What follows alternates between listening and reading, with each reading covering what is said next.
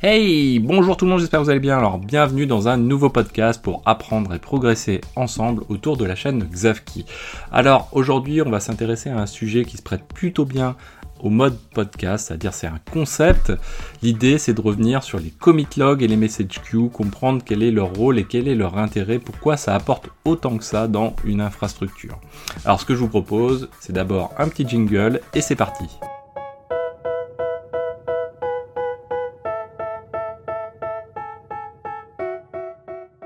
Alors pour ce podcast, ce que je vous propose, c'est un plan en deux parties. Première partie, on va découvrir ce que c'est qu'un commit log, une message queue, et ensuite une deuxième partie, on va s'intéresser à cinq sujets la maintenance, la scalabilité, la flexibilité, le caractère asynchrone aussi de certaines parties d'infrastructure, et puis également la gestion d'événements. Donc commençons par commit log versus message queue. Le commit log, qu'est-ce qu'on peut en dire?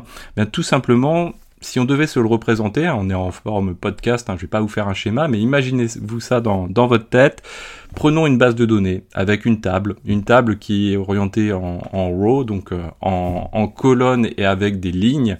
Et tout simplement derrière, on a un applicatif qui va venir lire pardon, ligne à ligne. Et eh bien pour lire ligne à ligne, en fait, ça représente un petit peu ce principe de commit log, c'est-à-dire le commit log, on a tendance à le représenter comme une, une file chronologique de messages qui sont accumulés les uns derrière les autres. Et finalement, ce qui se différencie notamment de la message queue, c'est pas qu'on va déplacer les messages, c'est-à-dire les prendre un à un, c'est qu'on va déplacer le, curseur, l'applicatif, ce qu'on appelle l'offset finalement, au fur et à mesure. C'est-à-dire que si on reprend notre exemple de base de données euh, avec une table qui est en colonne, eh bien c'est comme si notre applicatif, au fur et à mesure du temps, avançait de ligne en ligne. Mais pour autant, les lignes qui sont déjà consommées, déjà regardées, déjà étudiées, eh bien elles ne sont pas supprimées, elles sont conservées en mémoire, soit un certain laps de temps, soit vraiment euh, totalement indéfiniment, ou soit également en volume aussi, on peut fonctionner comme ceci.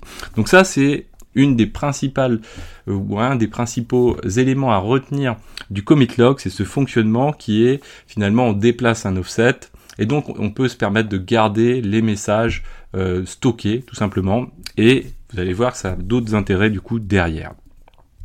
Ensuite, donc la queue, donc le message queue, c'est un fonctionnement qui est un petit peu différent, c'est-à-dire qu'on va envoyer des messages euh, dans, alors si on prend RabbitMQ, ça va être un exchange, ou en tout cas un système qui est un petit peu euh, en amont, qui va permettre de rediriger les messages dans des queues, et ces queues finalement donc vont servir à accumuler des messages, et de l'autre côté, on va avoir des consommateurs. Chaque consommateur va venir consommer des messages, et ces messages, au fur et à mesure qu'ils sont consommés, ils sont acquittés et ils sont finalement supprimés. Alors il existe des systèmes pour éviter ou en tout cas rejoindre le système qu'on a vu de commit log, mais c'est un fonctionnement qui est relativement différent puisque vous le voyez, si on veut revenir dans le temps, eh bien là, en l'occurrence, on peut pas le faire puisque les messages ont été supprimés, donc on ne pourra pas revenir dans le temps. Avec le commit log, potentiellement, bah, si pendant une journée on fait euh, de la merde, hein, on va le dire entre guillemets, eh bien on va pouvoir revenir en arrière et se dire, ok, bah moi je veux rejouer tous les événements, tous les messages qui ont été stockés depuis une journée, je vais tout rejouer dans le même ordre et ça va être assez sympathique pour ça. De la même manière, si on veut avoir une plateforme de démo, de test, eh bien on va pouvoir fonctionner de la même manière. On va se dire, ok, je vais empiler des messages d'une journée, je vais les rejouer X fois de manière à tester ma nouvelle version d'applicatif. Donc ça c'est assez sympathique. Sur le message queue, voilà, donc le fonctionnement est assez différent. On va venir récupérer les messages un à un, et donc ces messages vont finalement disparaître. Leur but c'est pas d'être stockés avec le, modèle qu'on avait de base de données et de table, c'est un fonctionnement qui est très très différent. Attention, il existe quand même des systèmes qui permettent aussi quand même de s'y retrouver un petit peu, hein, comme je vous disais. Donc ça, c'est aussi à garder en tête. Et souvent, l'enjeu de chacune des technologies de message queue, c'est d'essayer de permettre aussi euh, de, retrouver les qualités du commit log. Alors si on parle de technologie, commit log c'est par exemple Kafka, Pulsar, euh, message queue c'est par exemple RabbitMQ, ZeroMQ euh, et plein d'autres. Il y en a vraiment beaucoup beaucoup d'autres. Donc ça c'était la première partie de ce podcast. On a donc en tête ces deux éléments-là, la différence entre commit log et message queue. Maintenant on va faire un petit peu abstraction de tout ça et on va parler des concepts qui tournent autour de l'utilisation de ce type d'outils. C'est quelques concepts euh, dont je vous ai parlé tout à l'heure, hein, donc la maintenance, la scalabilité, la flexibilité, le caractère asynchrone d'infrastructure et la gestion d'événements. Ça, c'est quelque chose qui est important à avoir en tête. Donc, première chose, la maintenance. Ces types d'outils vont permettre de faciliter généralement la maintenance de euh, parties d'infrastructure. Pourquoi? Alors sur deux aspects importants. D'une part, eux-mêmes, eux-mêmes sont des systèmes distribués. Hein, vous Kafka, RabbitMQ ou autre, c'est des clusters, donc des systèmes en mode cluster qui vont permettre aussi de gérer la performance hein, un petit peu avec, hein, puisque on a des systèmes distribués, on va avoir des systèmes de partitionnement, c'est-à-dire la capacité à répartir des messages différents sur différentes euh, machines, différents serveurs quand on est en cluster, et ça va permettre aussi de répartir la charge.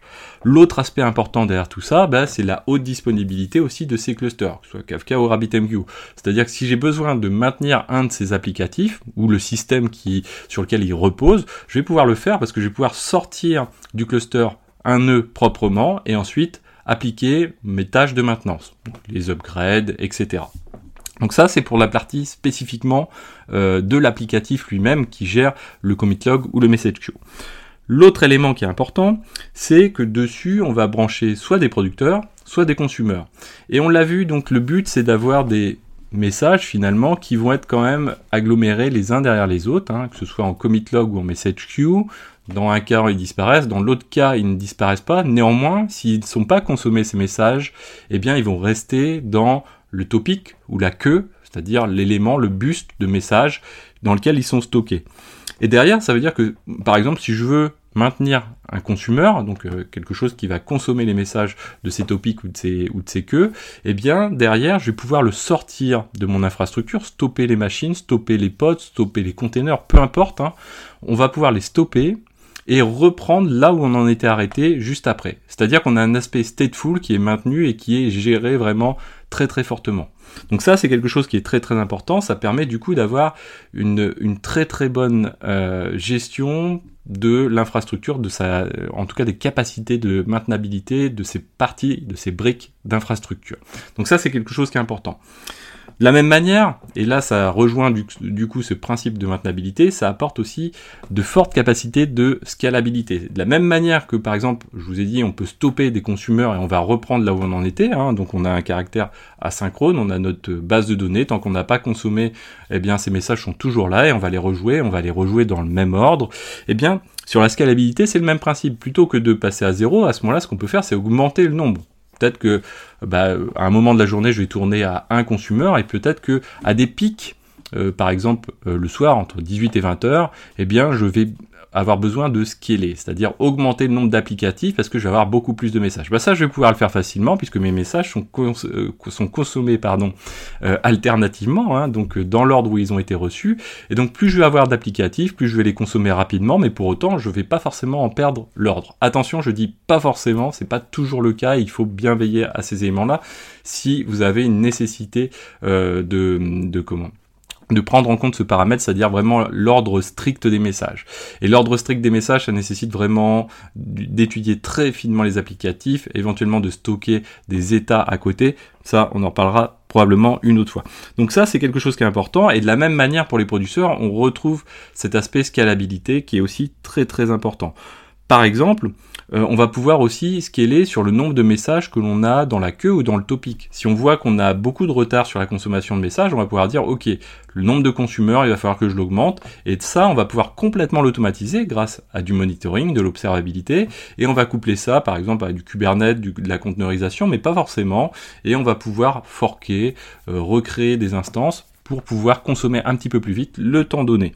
Alors ça on le retrouve, c'est quelque chose qu'on retrouve très très souvent, hein, par exemple dans les sites de e-commerce, euh, vous avez des, des très fortes variations, des vagues importantes au cours de la journée. À des moments de la journée, par exemple minuit, une heure du matin, vous allez pas forcément avoir beaucoup de, de commandes de trafic. Puis à d'autres moments de la journée, vous allez avoir vraiment besoin euh, de, de beaucoup, beaucoup euh, scaler de manière à pouvoir bah, consommer euh, ces messages qui sont par exemple des commandes.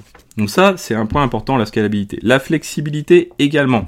C'est-à-dire que derrière, ça permet un découplage des fonctionnalités qui est généralement lié à l'approche microservice des infrastructures. C'est-à-dire, imaginons, j'ai, euh, on va prendre un scrapper, c'est-à-dire quelque chose qui passe des pages web, c'est-à-dire qui récupère leur contenu.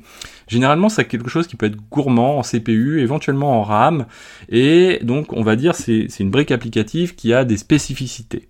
Derrière, si je veux construire quelque chose de relativement monolithique, ce qui peut se passer, c'est que je me dis, bah voilà, je collecte des informations sur des pages web et je vais vouloir les écrire en base de données. Donc on va peut-être rajouter à cette brique qui est d'une part la fonction de scrapping, c'est-à-dire de récupération de l'information, on va rajouter une deuxième fonction au sein du même applicatif qui va permettre d'ingérer les datas dans la base de données. Là, on est en format euh, monolithe, hein, on va dire, hein, quand on fait ça. Et l'inconvénient, c'est que finalement, j'ai pas besoin du même type de ressources que ce soit pour écrire dans la base de données ou que ce soit pour récupérer les éléments de la page de, qui va être scrappée. Et ça, c'est très très important. Le fait de découpler les deux fonctionnalités, on va pouvoir y mettre entre les deux, par exemple, ce type euh, d'éléments, c'est-à-dire le commit log ou les message queue. Et qu'est-ce que ça va permettre? Tout simplement, ça va permettre de découpler les deux fonctionnalités. Donc notre producteur, ça va être celui qui va récupérer les informations sur nos pages web, il va les écrire dans les queues de messages, les topics, peu importe. Et derrière, ça va être consommé par notre consumer, hein, donc qui lui a pour but simplement de récupérer les messages, de les écrire en base de données. Écrire dans la base de données, potentiellement, ça peut être très très rapide et ça peut consommer très très peu de ressources finalement. Alors que en amont, le scrapper, lui, par contre, il va avoir besoin de potentiellement plus de ressources. Et là, ce qui est bien, c'est qu'on va pouvoir scaler vraiment plus finement. Hein. donc c'est l'histoire, hein, si on devait le faire le parallèle, c'est les briques de Lego. Plus ma brique est grosse en termes de Lego, moins je vais pouvoir la placer partout. Plus elle est fine, plus je vais pouvoir la mettre partout. Là, c'est exactement le même principe. Mon producteur, qui est relativement gros, je vais pouvoir le faire scaler du coup vraiment beaucoup plus par son profil, en tout cas, et adapter les VM qui, par exemple, que je vais utiliser, les pods que je vais utiliser, mettre plus de CPU, moins de RAM, et inversement, côté consumer, je vais pouvoir peut-être en avoir très peu de consumer, et spécifiquement avec le profil adapté. Donc ça, c'est quelque chose qui est très très important. C'est ce que j'appelle la flexibilité, hein, ça porte vraiment de la, la, souplesse, et couplé à ce qu'on a vu auparavant, la scalabilité plus la maintenance, c'est quand même relativement intéressant. Ensuite, donc, on a aussi la possibilité, comme je disais, en termes de flexibilité, c'est de mirorer les messages d'une manière ou d'une autre. Attention, chaque outil dispose un petit peu de ses spécificités. Quand on est en commit log, c'est une certaine manière. Quand on est, ou en tout cas, c'est très très natif. Quand on est, par exemple, sur des message queues comme RabbitMQ, c'est beaucoup moins natif.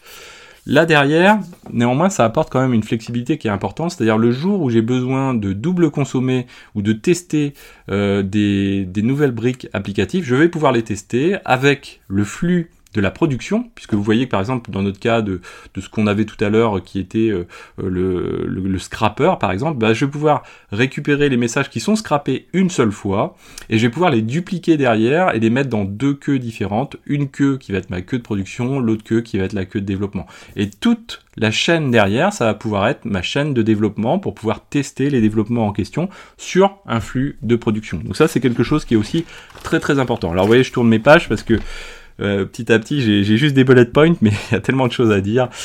Le caractère asynchrone maintenant, et ça c'est aussi quelque chose qui est très très important.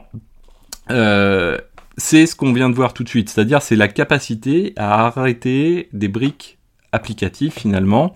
Euh, on stoppe la consommation, on la reprend quand on le souhaite, sous réserve bien sûr d'avoir la capacité de stockage sur ces outils-là, un commit log ou message queue. Et l'avantage c'est de se dire on peut fonctionner complètement en asynchrone si on prend notre site de e-commerce par exemple, notre site de e-commerce, j'ai beaucoup de commandes à un moment de la donnée, euh, de la, journée, pardon. Et là, qu'est-ce qui se passe? Eh bien, euh, soit j'ai une infrastructure qui est scalable euh, à, à, volonté, et dans ce cas-là, je me pose aucune question, elle va, elle va scaler tout de suite, mais pour scaler, justement, j'ai besoin de ce type d'outil généralement. Soit sinon, elle n'est pas scalable, et ça veut dire quoi? Ça veut dire que si mon infrastructure n'est pas scalable, eh bien, j'ai un problème. Il va falloir que je paye tout le temps une infrastructure qui est relativement grosse. Et que je sois dans le cloud ou hors cloud, ça, a un coût relativement important. Ça a plus un coût important dans le cloud que hors cloud. Hors cloud, une infrastructure, quoi qu'il arrive, on la paye. Dans le cloud, on paye que ce qu'on consomme. Donc du coup, là, ça a un intérêt encore plus important dans, dans le cloud. Et derrière, donc, qu'est-ce qui se passe? Bah, Peut-être qu'à des moments de la journée, je vais empiler des commandes, mais je vais peut-être pas avoir besoin de les traiter tout de suite, tout de suite. C'est-à-dire que par exemple, si je considère entre 12h et 14h, j'ai beaucoup de commandes, je peux peut-être les faire en sorte qu'elles s'accumulent dans cette message queue, ça ne m'empêche pas que je vais les consommer toujours à un rythme donné, Et puis finalement, je sais que le reste de l'après-midi est relativement soft, calme, et à ce moment-là, ce que je vais faire, eh bien, je vais garder toujours le même rythme de consommation, mais comme je redescends en dessous de mon rythme de croisière de consommation, je vais petit à petit reconsommer tout ce qui a été accumulé entre 12h et 14h. Et de fait, mon infrastructure, j'ai pas eu besoin de la faire scaler up et j'ai réussi à tamponner, à gérer ça grâce au caractère asynchrone de l'infrastructure. Attention, ça n'empêche pas que c'est pas la technique qui fait tout. Hein. Derrière, il faut concevoir les infrastructures aussi euh, pour qu'elles soient prêtes à gérer ces éléments-là. Ensuite, il y a la gestion d'événements. Alors ça, on va le prendre sous forme d'un exemple. C'est ce qu'on appelle l'event driven. Euh, on va reprendre l'exemple du site de e-commerce. Qu'est-ce qui se passe dans un site de e-commerce généralement? Bah, On a des clients qui se promènent sur des pages et à un moment donné, ils font un panier et qui euh, débouche sur une commande. La commande, elle est unique, mais derrière, elle enclenche différentes actions. Pour réaliser ces différentes actions, on a besoin des caractéristiques de la commande, que ce soit pour préparer un colis en logistique, donc ça va être par exemple juste faire le colis dans l'entrepôt, mais ça va être aussi peut-être de prévenir le transporteur qu'il y a un colis qui est en préparation, donc ça fait deux, deux éléments de fil hein, finalement. On a également le fait que bah, il faut faire payer notre client quand même, on travaille pas pour rien non plus, donc il va falloir préparer euh, bah, la transaction, réaliser la transaction, donc ça c'est un autre élément. Et puis par exemple, on va envoyer bien sûr un email de confirmation à notre client pour lui dire ok, ta commande elle a été passée et tu risques d'être livré d'ici euh, 3-4 jours, etc. Donc ça c'est des files différentes. Néanmoins, chaque file différente va consommer le même message, c'est-à-dire la commande. La commande elle va contenir les pièces, le nom de la personne, etc. Éventuellement plus ou moins dans le détail suivant la conception de l'infrastructure, mais en tout cas c'est un événement. On va dire ok j'ai reçu la commande X et c'est elle qui va déclencher la mise en colis, c'est elle qui va déclencher la transaction, c'est elle qui va déclencher l'email. Et donc c'est là où on parle d'événements, c'est des événements et chacune des briques qu'on a vues euh, donc le, mail par exemple, bah, ça va être un applicatif ou un groupe d'applicatifs qui va se charger d'envoyer le mail le, la transaction, ça va être un autre groupe d'applicatifs qui va le réaliser, la gestion des colis également. Et donc derrière, vous voyez, on, commence à décrire une infrastructure de microservices qui est basée sur des événements. Et l'intérêt derrière, ça va être d'éviter de dupliquer la donnée entrante qui est la commande. La commande, je vais l'écrire une fois pour toutes dans mon fameux topic, hein, par exemple, donc en mode commit log. Donc je vais insérer petit à petit des messages qui vont être chacun une commande. Et finalement, bah, je, vais, avoir ma, fameuse table des commandes, hein, si on devait faire le parallèle avec la, la base de données. Et derrière, bah, qu'est-ce qui va se passer? Bah, Chaque applicatif va lire à son rythme la table en question, le commit log, il va pouvoir le dépiler et faire avancer son propre offset lié à chacun des applicatifs. C'est-à-dire que si j'ai un applicatif d'email qui va très vite, lui, il va pouvoir bah, envoyer des mails à la volée euh, relativement de manière, euh, de manière synchrone, pardon. Et donc derrière, bah, il va pouvoir suivre les choses à son rythme. Il fait évoluer l'offset très très vite. Et puis par contre, bah, par exemple, les transactions, ça peut être peut-être plus long, ou peut-être les colis, peut-être ça va être plus long avec peut-être l'intervention d'humain, je sais pas. Et derrière, bah, ça va être euh, relativement moins synchrone et relativement plus asynchrone. Et derrière, bah, l'offset va avancer plus, euh, lentement. Donc ça, vous voyez que c'est un caractère très très intéressant, euh, ce type de fonctionnement. On pourrait prendre le même parallèle, par exemple, si on prend une grande chaîne d'hôpital, d'hôpitaux, pardon. on va respecter le français. Et derrière, bah, imaginons j'ai un patient qui arrive, il pointe à l'accueil et derrière il y a plein de choses qui peuvent en, y, arriver, quoi, y arriver en cascade. Euh, par exemple derrière, bah, ça veut dire peut-être que son médecin va confirmer qu'il va recevoir euh, le, le comment les éléments de euh, l'entretien qui va passer avec le patient. peut-être que en parallèle, on va aussi déclencher un autre événement qui va être par exemple euh, le pré-rendez-vous pour euh, la mise en place euh, dans une file d'attente pour, les, pour réaliser des radios par exemple, etc., etc. Donc là, ça fonctionne vraiment dans beaucoup de cas de figure. C'est aussi très très utilisé dans le monde bancaire, dans le monde des assurances. C'est un fonctionnement, ce qu'on appelle en pub sub, hein, publisher subscriber. Donc quelque chose qui est très très pratique. Et là encore, ce qui est très intéressant, c'est que chaque applicatif va pouvoir s'y retrouver travailler à son rythme. On le retrouve aussi en infrastructure, dans la gestion de logs, notamment en matière de sécurité. D'ailleurs, on va vouloir, par exemple, bah, euh, parser des logs, savoir s'il y a une alerte, et quand il y a une alerte, réaliser différentes actions. On peut retrouver ce type de fonctionnement-là également. Alors j'espère que ce podcast vous a plu. Essayez de me faire des petits retours. C'est vrai que les podcasts, c'est pas si évident que ça. Parlez-en autour de vous partagez ces podcasts. Vous avez plein de manières de pouvoir vous abonner, que ce soit par Apple, par Google euh, Podcast euh, et plein d'autres manières. Vous pouvez également euh, vous abonner par mail puisque c'est un fonctionnement sous newsletter aussi avec le site qui me permet de partager les podcasts. Et moi, je vous dis à très bientôt sur Xavki. Ciao à tous.